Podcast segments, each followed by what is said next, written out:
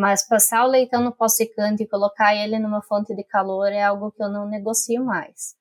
A gente trabalha com aquecimento aí de 15, 20 minutos para daí o leitão poder acessar o colostro, né? Esse tempo ele permite com que o leitão ele não perca a temperatura, né? Que para mim assim é o mais importante a gente ver o quanto isso influencia na vitalidade do leitão, tanto na primeira mamada quanto na vida dele, né?